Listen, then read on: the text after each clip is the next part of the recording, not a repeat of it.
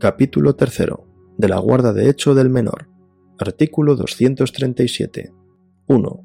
Cuando la autoridad judicial tenga conocimiento de la existencia de un guardador de hecho, podrá requerirle para que informe de la situación de la persona y los bienes del menor y de su actuación en relación con los mismos, pudiendo establecer las medidas de control y vigilancia que considere oportunas. Cautelarmente, mientras se mantenga la situación de guarda de hecho y hasta que se constituya la medida de protección adecuada, si procediera, se podrán otorgar judicialmente facultades tutelares a los guardadores.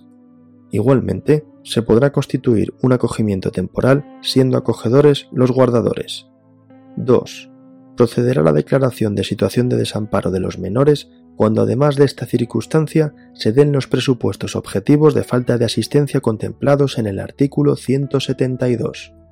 En los demás casos, el guardador de hecho podrá promover la privación o suspensión de la patria potestad, remoción de la tutela o el nombramiento del tutor. Artículo 238.